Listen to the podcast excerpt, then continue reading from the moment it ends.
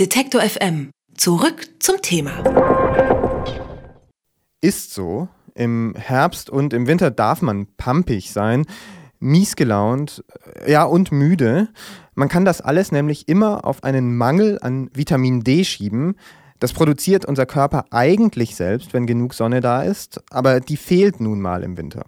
Viele helfen dann also nach mit Vitamin D-Präparaten.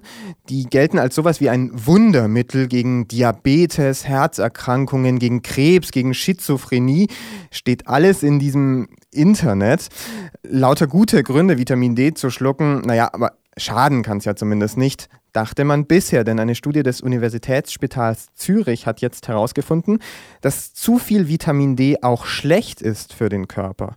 Äh, okay, zu wenig schlecht, zu viel ist schlecht. Wie gehen wir damit um? Das fragen wir Helmut Schatz von der Uni Bochum. Er ist Mitglied des Vorstands der Deutschen Gesellschaft für Endokrinologie, also für die Hormonlehre. Hallo, Herr Schatz. Ja, Herr Schremser, guten Tag. Sprechen wir erstmal darüber, warum es ein Problem ist, zu wenig. Zu was führt es denn, zu wenig Vitamin D zu haben? Bei den Säuglingen führt es zu Rachitis. Das ist seit langer Zeit bekannt. Wir mussten seinerzeit noch Lebertran nehmen, weil da sehr viel Vitamin D drinnen ist. Heute gibt es die Rachitis-Prophylaxe gesetzlich vorgeschrieben. Was ist das Rachitis? Können Sie das Rachitis ist die Knochenverbiegung. Nicht? Das sind dann die, der Quadratschädel, die Stirnhöcke, die krummen Knochen, die O-Beine.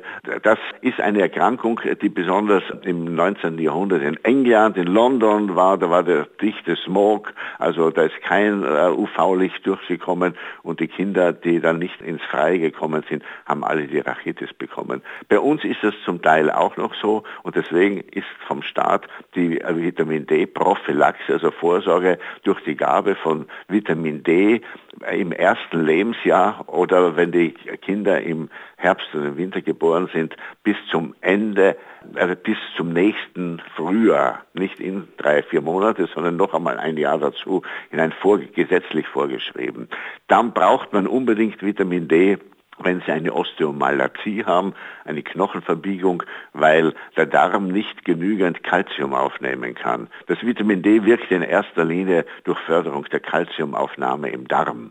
Und wenn das bei Darmerkrankungen der Fall ist, dann muss man auch Vitamin D geben. Und dann gibt es noch ein in der letzten Zeit etwas in Diskussion geratenes Thema, aber dennoch die Basistherapie der Osteoporose. Wenn Sie eine äh, Osteoporose haben, dadurch, dass der Knochen zu wenig Knochengewebe in diesen schwammartigen oder, oder skelettartigen äh, Innenteilen hat, also das spongiöse Knochen zu gering ist, dann brechen die Knochen leicht.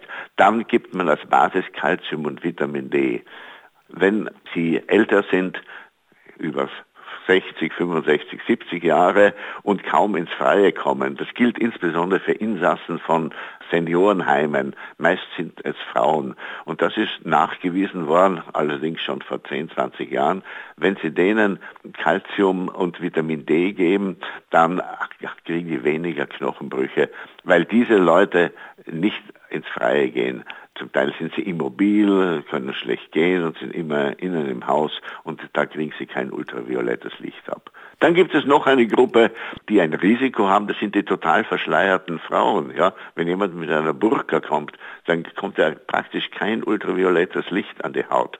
Und die sind natürlich auch gefährdet, eine Osteoporose zu bekommen. Sie zählen jetzt ganz viele Spezialfälle, sage ich mal, auf. Es ja. klingt so, als wäre das gar nicht so ein Massenphänomen, wie man manchmal sagt, weil ja viele, viele Leute Geld ausgeben für Vitamin D-Präparate. Ja. Also ich habe hier eine Zahl, allein im letzten Jahr über 120 Millionen Euro Euro für Ersatzpräparate haben die Deutschen ausgegeben. Ist das eigentlich alles übertrieben? Meiner Meinung nach ist das übertrieben und nicht nur meiner Meinung nach, sondern auch nach der von den meisten, die sich damit ernsthaft beschäftigen. Das Problem ist folgendes. Es gibt immer Substanzen, die in aller Munde sind und als Allheilmittel angepriesen werden. Einmal was das Vitamin C, dann was das Vitamin A, dann was das Zink. Und im Moment ist ein Vitamin D, ich sage mal etwas salopp, Hype, ein Vitamin D-Hype. Vitamin D wird als Wundermittel angesehen, Sie hatten das in der Anmoderation ja angesprochen, gegen alles helfen soll, von äh, Krebs über Diabetes bis zu Schizophrenie und Multiple Sklerose und weiß Gott noch was. Das ist alles nicht evidenzbasiert. Was heißt das?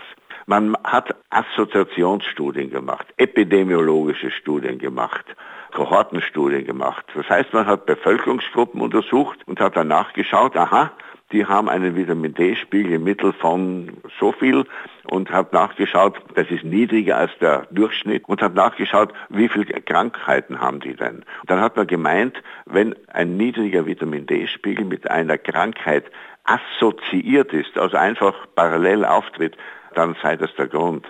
Das ist nicht eine Kausalität. Ich sage ein ganz banales Beispiel, die Störche und die Geburtenrate. Wenn die Störche zurückgehen, heißt das nicht, dass die Störche die Kinder kriegen und die Geburtenrate runtergeht. Nicht? Das ist eine Assoziation, aber keine Kausalität. Also was Sie uns jetzt sagen, ist ja, dass es unnötig ist in manchen Fällen, das Vitamin D ja, zu nehmen. Es ist nicht bewiesen. Wir oh, leben genau. im Zeitalter der evidenzbasierten ja. Medizin. Sie müssen Interventionsstudien machen. Die großen Studien laufen noch dazu. Für diese ganzen Punkte, die Sie angesprochen haben, Herz, Kreislauf, Krebs und so weiter. Das ist die Vital- und die Vidal-Studie an 18, 20.000 Leuten über viele Jahre. Die werden jetzt in zwei, drei Jahren fertig sein. Ich bin ziemlich sicher, dass nichts herauskommen wird. Aber man muss es einmal prospektiv, das heißt in die Zukunft hinein untersuchen. Ihre Kollegen vom Universitätsspital in Zürich haben ja jetzt eine Studie vorgelegt, bei der die Probanden mit der höchsten Vitamin D-Dosierung, die haben dann am schlechtesten abgeschnitten. Welche Folgen kann denn so eine Überdosierung an Vitamin D haben für den Körper? Ja gut, also die Frau äh, Professor Bischof Ferrari, eine anerkannte Vitamin D-Expertin in Zürich, die hat, äh, das waren keine großen Zahlen, die haben 200 etwa Patienten genommen und haben die dann, äh, ich glaube, ein Jahr lang untersucht, prospektiv, in einer Gabe von Vitamin D, die etwas ungewöhnlich ist. Sie haben denen der einen Gruppe 24.000 Einheiten einmal im Monat gegeben, also zum Trinken gelöst, unter anderem 60.000 Einheiten und die dritten 24.000 Einheiten und dann eine schon etwas aktivere Vitamin D-Form, das Calcidiol. Und dann haben die gefunden, dass die, die die höhere Dosis gehabt haben, mehr Stürze gehabt haben.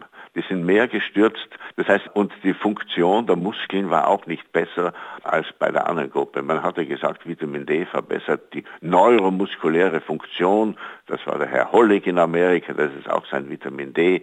Ich sage mal ganz frech Apostel, Fachmann, der das propagiert. Und ich habe das ja im Internet geschrieben. Ich betreue da die medizinischen Kurznachrichten unserer Hormongesellschaft, der Endokrinologen. Es kamen viele, ja, einmal im Monat so viel geben, das ist nicht so gut, das ist eine Schaukeltherapie, man muss es täglich geben. Ja, das muss man auch noch untersuchen, wenn man das äh, weiter untersuchen möchte. Nun muss man eins sagen, der Körper kann aber Vitamin D speichern. Deswegen kommen wir alle ganz gut über den Winter hinweg.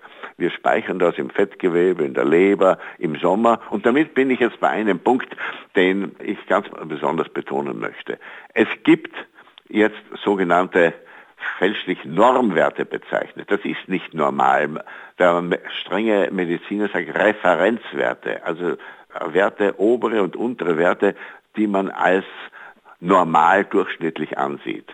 Und die schwanken sehr, sehr stark. Es gibt eine amerikanische Gesellschaft, die Vitamin D Society, die sagt 40 bis 80 Nanogramm pro Milliliter muss man haben. Die Endokrinologen sagen, es soll mindestens 30 sein und das Institute of Medicine sagt 20 Nanogramm pro Milliliter sind ausreichend und wenn es darunter ist, passiert auch nichts. Da sehen Sie schon, wie wackelig diese Grenzen sind. Die müssen erst erarbeitet werden. Es besteht kein Grund, dass man Vitamin D zu sich nimmt, wenn man normal lebt, außer man gehört dieser Gruppe an, dass man nie ins Freie kommt und verhüllt ist und, und so weiter, nicht? Sagt Helmut Schatz über Vitamin D. Helmut Schatz von der Deutschen Hormongesellschaft. Vielen Dank für diese ganzen Erklärungen, Herr Schatz. Ja, gerne, Herr Schender. Alle Beiträge, Reportagen und Interviews können Sie jederzeit nachhören im Netz auf detektor.fm.